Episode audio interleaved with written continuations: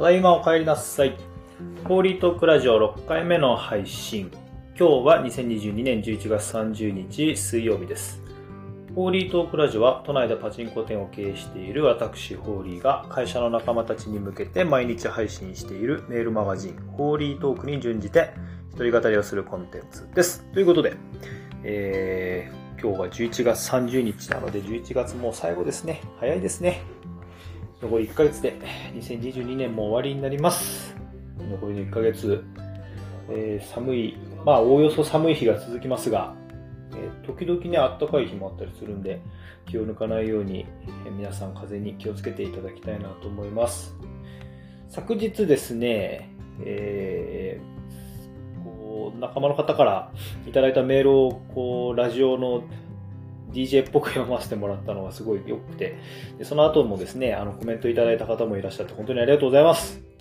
えーもうひ、えー一つだけご紹介させてもらいたいです。もうとても嬉しいんで、ちょっと思わずご紹介します。えーホーリーさんお疲れ様です。えーこれ、仲間の S さんです。ポッドキャストホーリートーク拝聴させていただきました。本日の内容は私にはとても共感させられた内容でした。自分の言葉でなければ薄っぺらい話になる。自分の言葉にできていない薄い自分に厚みを持たせるために学ぶ。かっこ器を大きくするのだなと痛感しました。ただ無理のないようにしなくてはいけない。また、周りにも同じように感じさせないためにも、人の育成をしながらなんですね。深みを感じる素晴らしいお話でした。いつもありがとうございます。ということで、本当に、えー S さん、ありがとうございました。えーもう本当にね、この方も僕よりも全然年の経験も年もあの上の方なんですけれども、え素晴らしい方に囲まれてるなと私も思ってます。はい、えー、で、今日のホーリートークはですね、えー、っと、ちょっと待ってくださいね。はい、今日のホーリートーク、燃える闘魂があったということで、まあ私、あの、プロレス好きっていうのは、身近な人はよく、あの、新日本プロレス好きっていうのは身近な人よく知ってると思いますが、えーアントニオ猪木っぽい、えーキーワードではありますが、アントニオ猪木ではありませんと。えー前回もですね、お話、前回か前々回もお話しした、えー稲森和夫さんの、えーところからですね、えー経営12箇条っていうところが、あのーその、稲森さんの記事の中にあって、その中に燃える闘魂っていうのがあったんですね。経営にはいかなる格闘技にも勝る、激しい闘争心が必要だっていうことで。で、まあ僕も、まあ自分で自分のことを棚に上げて言うんですが、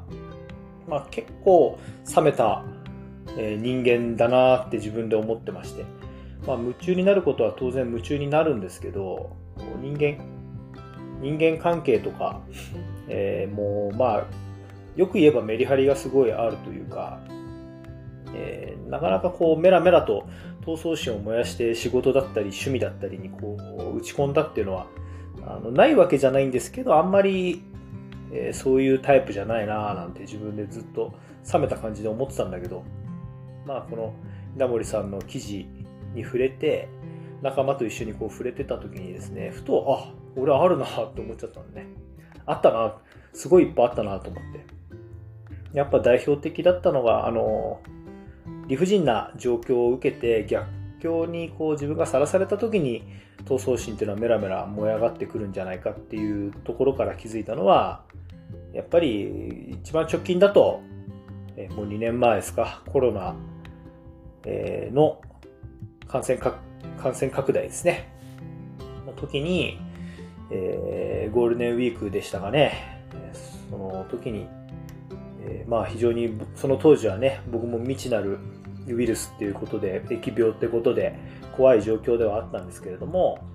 えー世間的にですね、まあ、パチンコ屋だけじゃなくサービス業飲食店全般的にお店を休まざるを得なくなったっていうところまでは良かったんですけどね。あのそれまではいいんだけれどもなんかねこうじゃあマスクマスクはするんだけどこう飛沫がどうのこうので僕パチンコ店こういう緊急事態宣言とか、えーまん延防止措置な状態でこうあんまり人と人との人流を、えーどうなんだみたいないう時にですねこうやっぱパチンコ店で遊ぶというかパチンコ店が営業してるっていうことを非常にこう社会的に後ろ指さされるようなえー、瞬間があったんですよね。そういった時にですね、いやー、なんでそうなると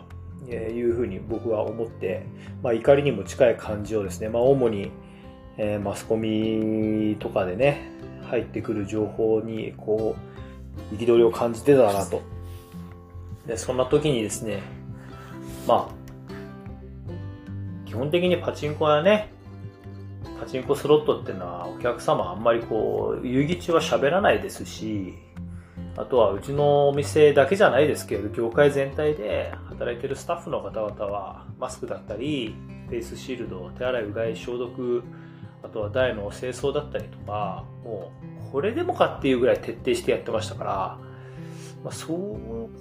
うね、こう、さほど、さそんなに見ず、見もせずにですね、こう、一方的に何か、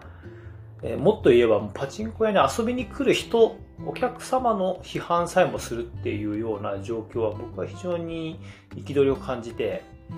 あの、で、まあ、やっぱりそういうのをね、まあ、僕は、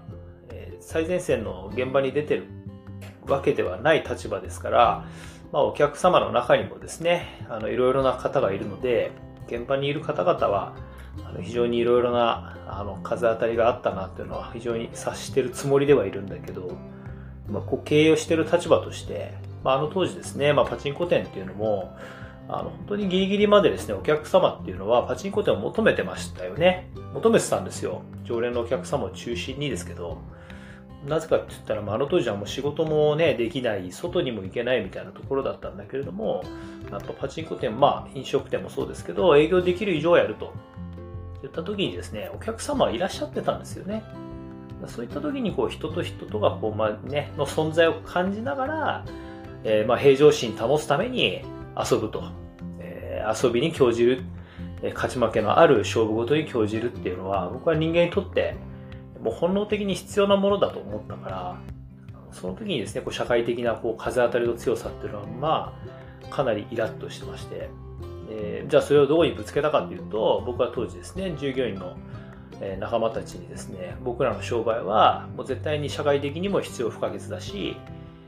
今のこの状況下にあっても僕らはやるこ、やるべきことをやってるんだから、胸張って仕事しましょうよというようなことをみんなに問いかけたつもりです。ね、まあその度合いがね、どれだけ皆さんに伝わったかっていうのは、それはもう皆さん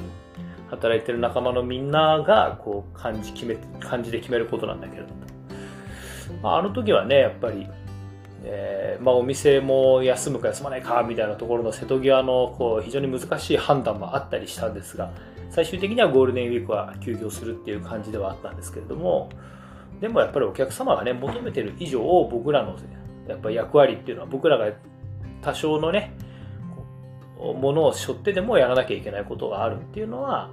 強く思ったしみんなに伝えていったな。これはこれはもうまさに自分にとっての闘争心。燃える闘魂だったなと。